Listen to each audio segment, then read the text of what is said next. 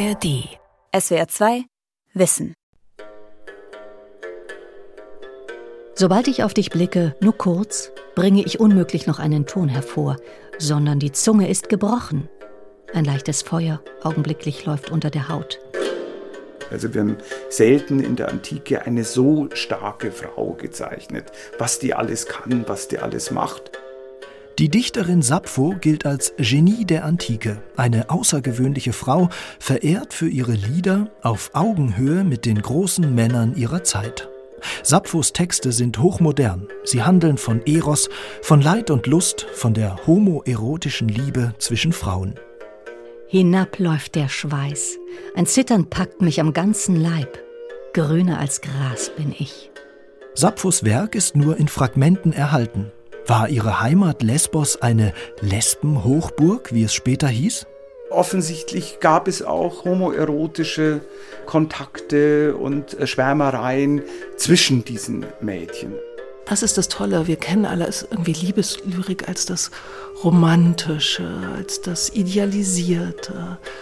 Und bei ihr ist das eine ganz klare und auch sehr körperliche Angelegenheit. Es ist eine Dichterin, die niemals altmodisch werden kann. Die Dichterin Sappho, antikes Sprachgenie und Philosophin der Liebe von Lukas Meyer Blankenburg. Emanzipiert, intellektuell, homosexuell.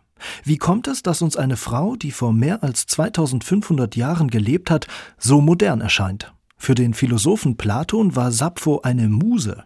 Autoren wie Charles Baudelaire, Rainer Maria Rilke oder die Autorin Sylvia Plath schwärmten von Sapphos Sprachkunst. Bei dem Maler Raphael kommt Sappho im Bild gleich nach Homer und Dante. Ihre Liedtexte, zu denen keine einzige Note erhalten ist, inspirieren bis heute Musiker zu eigenen Stücken, wie den Komponisten Konrad Steinmann, von dem das Sappho-Lied in diesem SWR2 Wissen stammt, gespielt auf einem Barbiton, einer antiken Leier.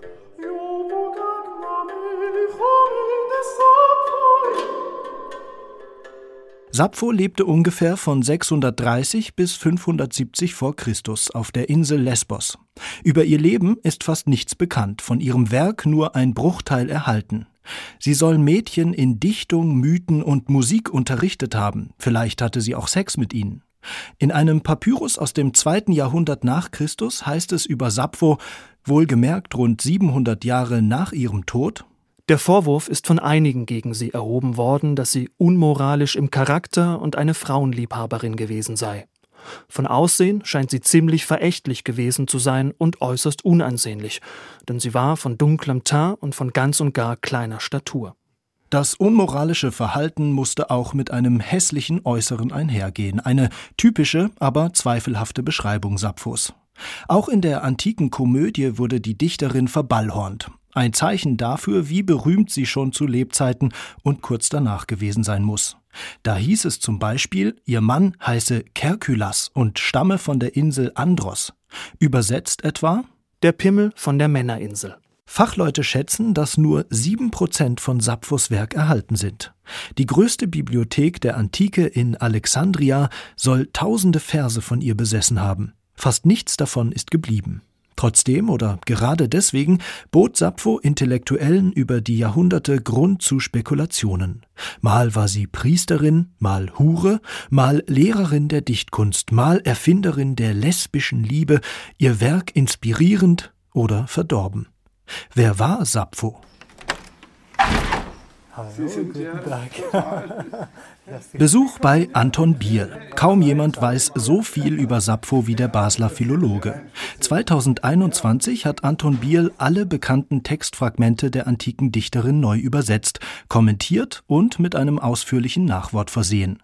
Herausgekommen ist ein dickes orangenes Reklambuch mit vielen Fußnoten, großem Kommentar und wenig Originaltext. Aber das bisschen reicht, um Anton Biel ins Schwärmen zu bringen. Meines Erachtens ist Sappho die erste und vielleicht die genialste Theoretikerin der Liebe, die eigentlich schon alles gesagt hat. Also ohne jetzt ein, ein Traktat zu schreiben. Sie entwickelt gewissermaßen eine anthropologische Theorie äh, der Liebe. Klar, direkt, schnörkellos. Sapphos Texte klingen nicht, als wären sie 2500 Jahre alt. Wenn sie über die Liebe schreibt, hört sich das nach Anton Biels Übersetzung von Fragment 47 so an. Eros hat mir durchgeschüttelt die Sinne, wie ein Sturm, wenn er im Gebirge in die Eichen fährt. Freimütig spricht Sappho von körperlichem Begehren, von sexueller Lust. Du bist gekommen, hast es mir gut gemacht. Ich spürte nach dir Verlangen. Meinem Herzen aber, das brannte vor Begierde, hast du Kühlung verschafft wenn wir uns eben fragen, warum sprechen uns denn diese Gedichte so, so unendlich direkt auch heute noch nach mehr als 2500 Jahren an? Ja, wahrscheinlich gerade deswegen, weil Sappho eben gewissermaßen die Erfinderin also der, der Sprache der Liebe ist und das in einer Form eben macht, die letztlich nicht mehr überboten wurde. Bei Sappho spricht ein starkes lyrisches Ich, eine selbstbewusste Frau, die auf die Werte und Statussymbole der Männer pfeift. Was ist das Schönste auf der Welt? fragt Sappho in Fragment 16. Die einen sagen ein Heer von Reitern, die anderen von Fußsoldaten, andere wiederum von Schiffen sei auf der schwarzen Erde das Schönste. Ich aber sage, das, wonach sich einer in Liebe sehnt. Diese Liebe, oder besser Eros, kann gnadenlos sein. Eine, wie Sappho an anderer Stelle schreibt, bittersüße Bestie, gewalttätig und gliederlösend. Also Liebe, wir haben eben so ein, ja, so ein Hollywood-Verständnis vielleicht von Liebe, weißen Kleidern und alles ist happy und äh, schön. Hier ist äh, Liebe eben oft mit Leid, Abwesenheit, nicht erreichen, äh, frustriert äh, sein verbunden. Hallo. Ah, Rosalind. Hi. Yes. Can you hear Anruf bei Rosalind Thomas. Die Oxford-Professorin für altgriechische Geschichte kennt sich besonders gut aus mit den historischen Umständen und mit der Gegend, in der Sappho gelebt hat. Das siebte und sechste Jahrhundert vor Christus ist eine aufregende Zeit auf Lesbos, besonders in Mytilene, der Hauptstadt, in der Sappho wohnt. Mytilene liegt direkt auf einer wichtigen Handelsroute entlang der kleinasiatischen Küste, sehr nah an der heutigen Türkei. Die Stadt war ein wichtiger Handelsplatz. Jedes Schiff, das hier vorbeifuhr, hat in Mytilene gehalten. Und die Schiffe haben Luxusgüter an Bord, Schmuck, Kosmetik, feine Stoffe. Im reichen Lydien, einem Handelspartner von Lesbos, ist kurz zuvor das Geld eingeführt worden, ein revolutionär neues Tauschmittel. We presume that once you have coinage Sobald Sie Münzen haben, werden sie viel flexibler. Sie haben Einheiten, die erkennbar, leicht zu transportieren und zuverlässiger sind. Und das fördert den Handel, den Austausch von Geld, den Austausch von Reichtum und auch den Austausch von Söldnern. Das Geschäft weckt aber auch Begehrlichkeiten. Auf Lesbos kämpfen verschiedene Adelsfamilien um die Vorherrschaft. Sappho selbst gehört zur Familie der Kleonaktiden, ein progressiver Clan, der Handel und Luxus weiter vorantreiben möchte. Die Kleonaktiden liefern sich bürgerkriegsähnliche Streitereien. Als ein verfeindeter Clan an der Macht ist, muss Sappho einige Zeit ins politische Exil nach Sizilien. Zurück auf Lesbos schwelgt Sapphos Familie im Luxus. Sappho schreibt: Ich liebe die glänzende Eleganz. Und ihr wisst dies. Und mir hat die Liebe zur Sonne das Leuchtende und das Schöne zuteil werden lassen. Natur, körperliche Schönheit, die Erkenntnis durch Dichtung bilden eine Einheit. Die Forschung geht heute mehrheitlich davon aus, dass Sappho eine Art Chorleiterin war. Töchter aus reichen Familien kamen zu ihr, meist als Jugendliche, zwölf bis achtzehn Jahre alt, um für einige Zeit in Dichtung und Musik unterrichtet und auf ihre Hochzeit und das Erwachsenendasein vorbereitet zu werden. Mit einer schulischen Erziehung im heutigen Sinne sei das aber nicht zu vergleichen, sagt Sappho-Forscher Anton Biel. Also es ist nicht eine Schule im herkömmlichen Sinn, das gab es damals noch gar nicht, sondern es ist eben eher ein Chorkreis, in dem man singt und tanzt. Also das ist ja Chor, in dem man sich bewegt, in der Bewegung auch über den Körper lernt im weitesten Sinne, wahrnimmt und alle Sinne dabei einsetzt. Neben der musischen Ausbildung, neben Riten und Mythen lernen die Mädchen bei Sappho Körperpflege, Haare flechten, Kosmetik verwenden. Und sie kommen sich wohl auch näher.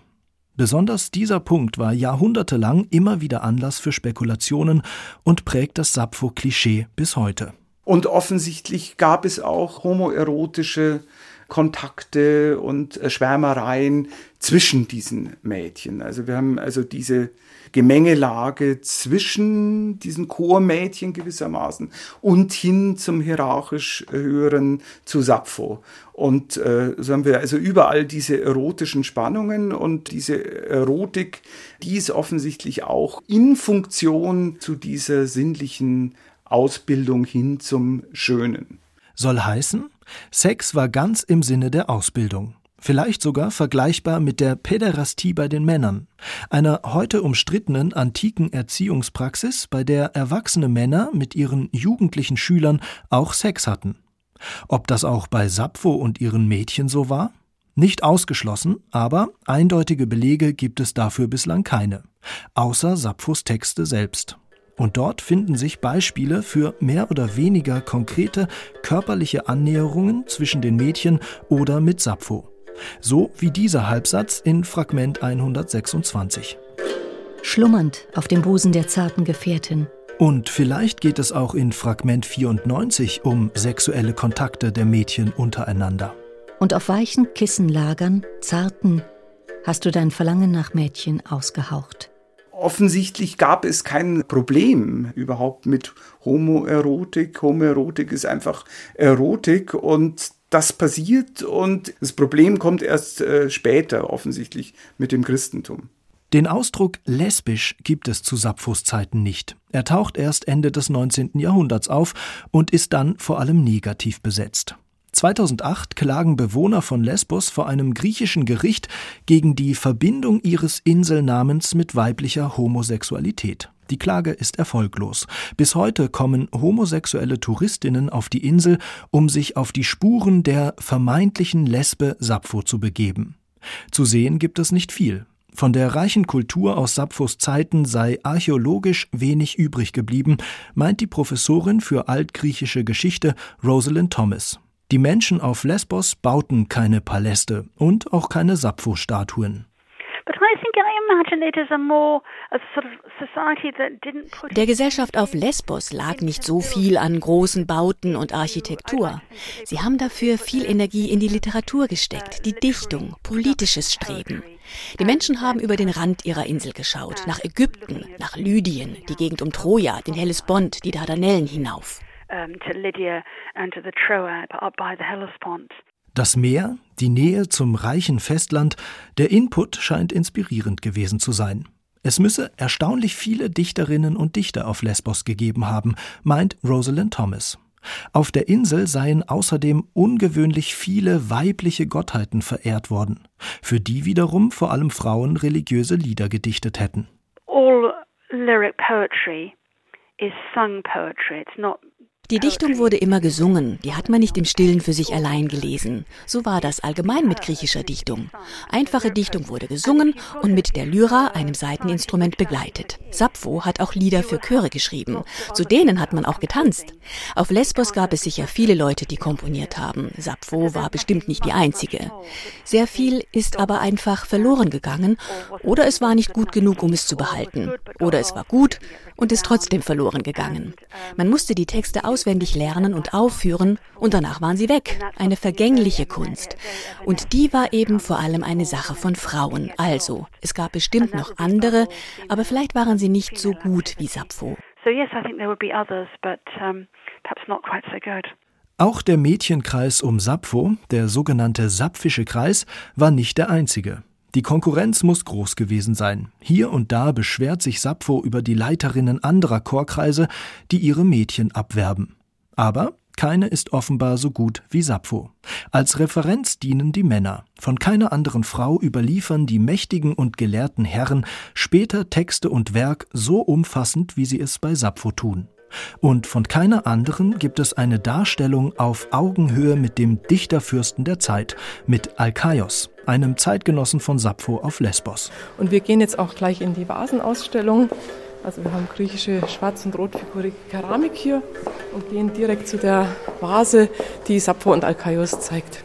Astrid Fendt, Kuratorin der antiken Sammlungen und der Glyptothek in München, führt zu einer der vielen Glasvitrinen mit Tongefäßen. Da ist es schon, genau. Das ist der Weinkübel des Brygos-Malers. Ein medizinballgroßer Weinkübel aus dem 5. Jahrhundert vor Christus. Und ist, der zeigt eben Sappho und Alkaios auf der einen Seite, auf der anderen Seite Dionysos und eine Menade. Der bärtige Alkaios und Sappho in langem, feinem Gewand, die Haare zu einem Zopf gebunden. Erstaunlich ist die Beziehung der beiden. Der Dichterfürst Alkaios blickt zu Boden. Aber sie erhebt den Kopf quasi, blickt ihn an, stellt sich da quasi über seinen schamvoll gesenkten Blick. Und eigentlich ist es ja fast immer andersrum. Na, die Frau senkt quasi den Blick schamvoll nach unten. Und hier ist quasi die Rolle eigentlich ein bisschen umgedreht. War Alkaios in Sappho verliebt? Es gibt Quellen, die darauf hinweisen. Sappho soll ihn brüsk abgelehnt haben. Ihr zu Ehren dichtete Alkaios die berühmten Zeilen Veilchengelockte, lieblich lächelnde Sapphoi. Alkaios schwärmerische Anrufung von, wie es heißt, Sapphoi ist auch der Text des Sappho-Liedes von Konrad Steinmann.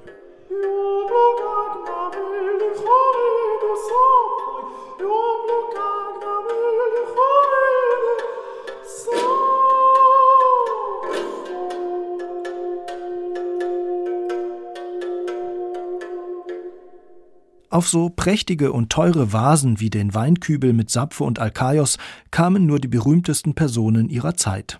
Sehr oft männliche Dichter und Sänger, Frauen eher selten. Für Astrid Fendt zeigt die Darstellung Sapphos ihre besondere gesellschaftliche Stellung. Derart prominent platzierte Frauen seien für die Altertumsforschung sehr interessant. Weil wir eigentlich ähm, in der Antike immer, in dieser griechischen Antike immer konfrontiert sind mit dem Thema, wie war eigentlich die Rolle der Frau, was durften die Frauen, was nicht, wie war, waren sie sozusagen beschränkt auf dieses Häusliche, auf diese Tätigkeit im Haus, wie viel Aktion nach außen war eigentlich quasi erlaubt und erwünscht und Sappho ist eben so ein super Ausnahmebeispiel, leider Ausnahme, aber so ein super Beispiel, dass doch viel mehr möglich war, als man gemeinhin so denkt. Und da kann die Forschung oder hat die Forschung ja auch schon viel gemacht, aber kann natürlich immer mehr noch suchen nach so kleinen Fragmenten, wo man weiß, okay, wie war eigentlich ein Aktionsrahmen von Frauen und wie eigenständig konnte sie oder eigenmächtig konnte sie handeln. Also von dem her für mich wichtig, weil man ja auch als Altertumskundlerin und Archäologin auch nach solchen Punkten sucht. Ne? Und heute? Welche Rolle spielt Sappho überhaupt noch für Lyrikerinnen, für Autorinnen der Gegenwart? Alles klar, danke. Zu Besuch bei Judith Schalansky, preisgekrönte und vielgelobte Berliner Schriftstellerin. Sie hat im Moment eigentlich gar keine Zeit, da sie an einem neuen Buch arbeitet. Aber wenn es um Sappho geht, macht sie eine Ausnahme. Vielleicht auch, weil Sappho plötzlich da war, in einer prägenden Phase ihres Lebens. Judith Schalansky war Teenager, ein bisschen verloren in der Greifswalder Provinz, und sie spürte, dass sie sich zu Frauen hingezogen fühlte. Ich denke, ich muss 13 Jahre alt gewesen sein und dass ich einigermaßen verwirrte Gefühle hatte. Ähm, ich glaube, für eine Lehrerin ausgerechnet. Und dann in der örtlichen Stadtbibliothek in Greifswald äh, mich auf, der, auf die Suche gemacht hat nach Literatur, die mir erklärt, was das ist, wo das herkommt. Im Bücherregal stößt Judith Schalansky auf ein rosafarbenes Buch. Fünf von hundert homosexuell heißt es, auf dem Titel Männerlippen. Sie schlägt das Buch auf, liest von der Herleitung des Wortes schwul. Und dann ging es relativ schnell um das Wort lesbisch von der Insel Lesbos und dann wurde eben Sappho eingeführt als Begründerin oder Erfinderin dieser Form von Liebe, der Liebe unter Frauen. Und was unglaublich beeindruckend war, die Auskunft, die dort getätigt wurde, dass das eine Frau war, die dort jüngere Frauen in der Dicht- und Liebeskunst unterrichtete. Und ich muss zugeben, dass diese Kombination, also von Unterricht in, in der Dichtung und in der Liebe, einen enormen Eindruck auf mich gemacht hat und ähm, ungeheuer attraktiv wirkte. 2018 hat Judith Schalansky ein Buch veröffentlicht mit dem Titel Verzeichnis einiger Verluste. Ein international vielbeachtetes Werk.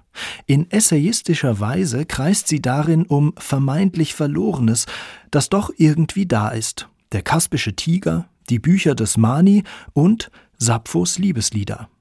Im Buch und dem von Judith Schalanskis Partnerin Bettina Hoppe eingesprochenen Hörbuch heißt es Wo Sapphos Worte lesbar sind, sind sie so unmissverständlich und klar, wie Worte nur sein können. Besonnen und leidenschaftlich zugleich erzählen sie in einer untergegangenen Sprache, die mit jeder Übersetzung erst zum Leben erweckt werden muss, von einer Himmelsmacht, die auch 26 Jahrhunderte später nichts von ihrer Gewaltigkeit eingebüßt hat. Also diese Gedichte haben eine enorme Atmosphäre, selbst wenn es, ähm, und ich meine, sie haben halt, sind teilweise nur wirklich Fetzen und immer da, wo es gerade spannend wird, wo von Schweiß die Rede ist oder weiche Kissen, wo man denkt, okay, jetzt geht's ans Eingemachte, dann brechen sie ab und wir haben dann in unseren Druckfassungen immer die drei Pünktchen, die ja eben das Ausgelassene, Weggelassene, Offengelassene, vielleicht auch das Zensierte haben und damit eben mit was anderem sich verbinden, nämlich mit dem Fragment. Und wir wissen, das Fragment ist natürlich gerade in der, in der Sprache und der Dichtung über Liebe unfassbar wichtig. Wer Sappho liest, liest oft Punkt, Punkt, Punkt. Auf den jahrhundertealten Fragmenten staubtrockener Papyrus, zerbrochene Tonscherben, wie hier etwa Fragment Nummer 74, lassen sich oft nur wenige Worte entziffern. Ziegenhirte, Rosen.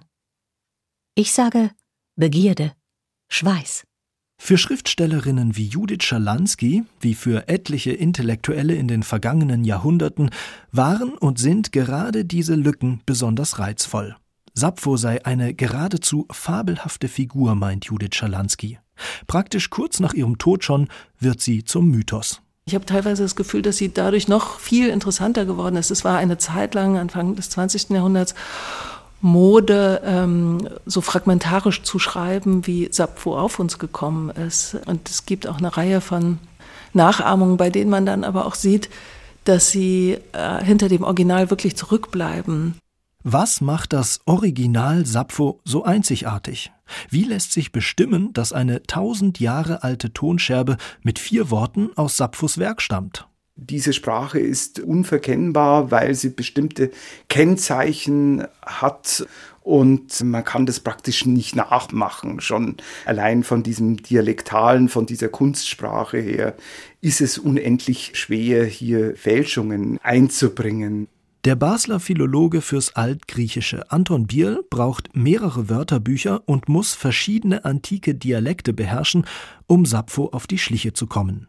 Ihre Sprache ist eine ganz eigene Mischung aus äolischen und ionischen Dialekten sowie dem regionalen Dialekt auf Lesbos.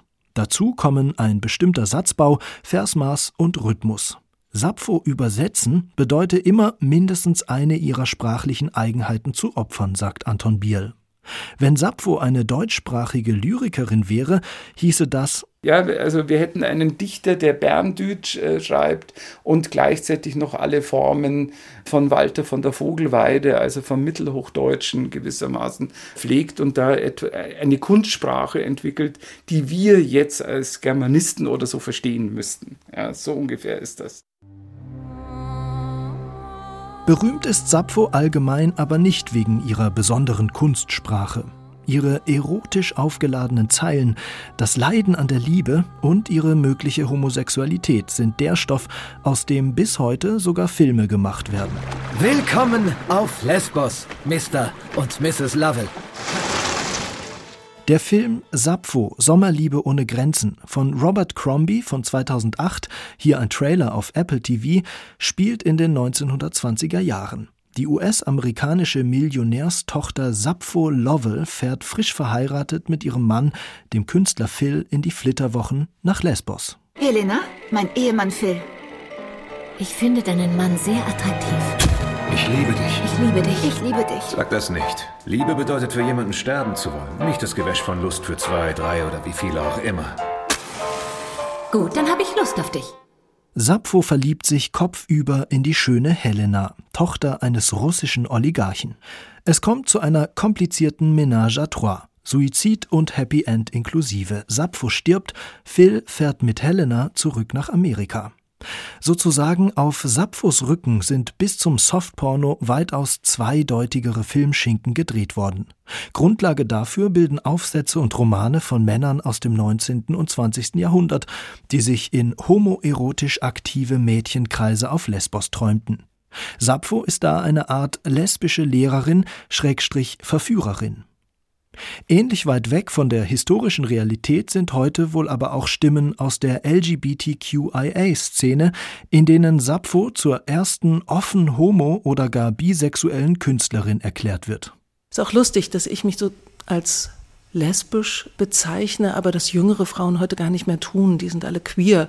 Das heißt, ich merke, ähm, ich bin sozusagen auch altmodisch oder einem altmodischen Begriff verpflichtet, äh, was ganz ganz schön ist, weil einem damit deutlich wird, dass diese Begrifflichkeiten der Einteilung Begehren einzuordnen, ist ja auch was Rührendes, weil das Begehren letztendlich was total das macht es ja so schrecklich und schön, so was Verwirrendes hat. Und das ist alles etwas, was man in den, auch in diesen wirklich kärglichen Resten, die uns überliefert sind, dennoch spüren kann. Sappho selbst hat sich auch mit der eigenen Vergänglichkeit befasst. Im Fragment 58 schreibt sie übers Älterwerden.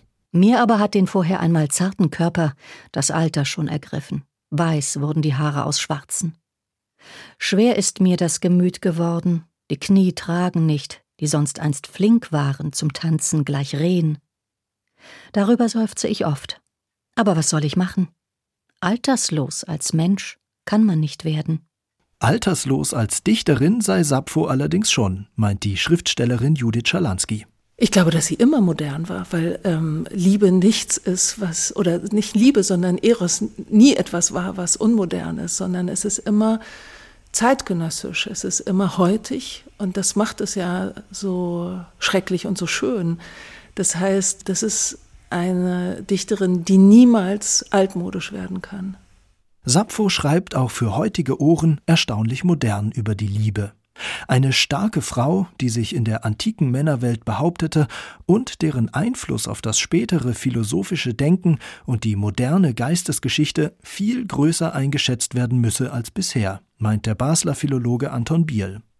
Und sie war, sagt die Münchner Archäologin Astrid Fendt, bestimmt nicht die einzige. Ich würde jetzt eher sozusagen in die Zeit um sie herum oder später gehen und sagen, es gibt so viele Frauennamen, die auch überliefert sind, von denen wir leider wenig Texte haben, aber die muss man noch mal so ein bisschen eigentlich äh, mehr mit ins Spiel bringen, um zu sagen, es war üblich. Es war einfach nicht nur eine, sondern es waren mehrere, die da auch mit agiert haben. SWR 2 Wissen. Die Dichterin Sappho, Autor und Sprecher Lukas Meyer-Blankenburg, Redaktion Vera Kern.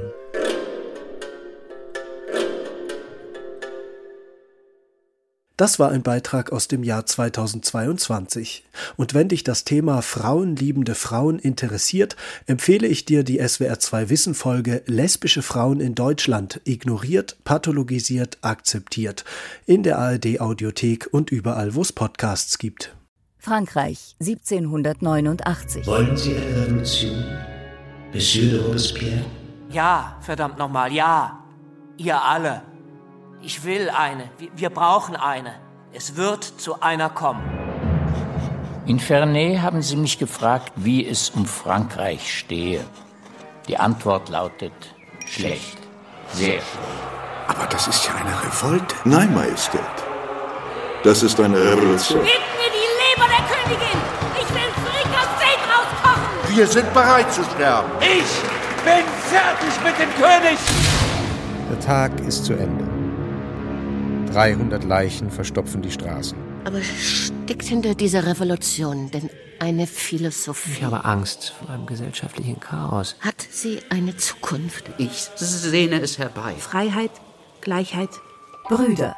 Die französische Revolution als Hörspielserie nach dem Roman von Hilary Mantel. Alle 26 Folgen ab jetzt in der ARD Audiothek und überall, wo es Podcasts gibt. SWR 2 Wissen. Manuskripte und weiterführende Informationen zu unserem Podcast und den einzelnen Folgen gibt es unter swr2wissen.de.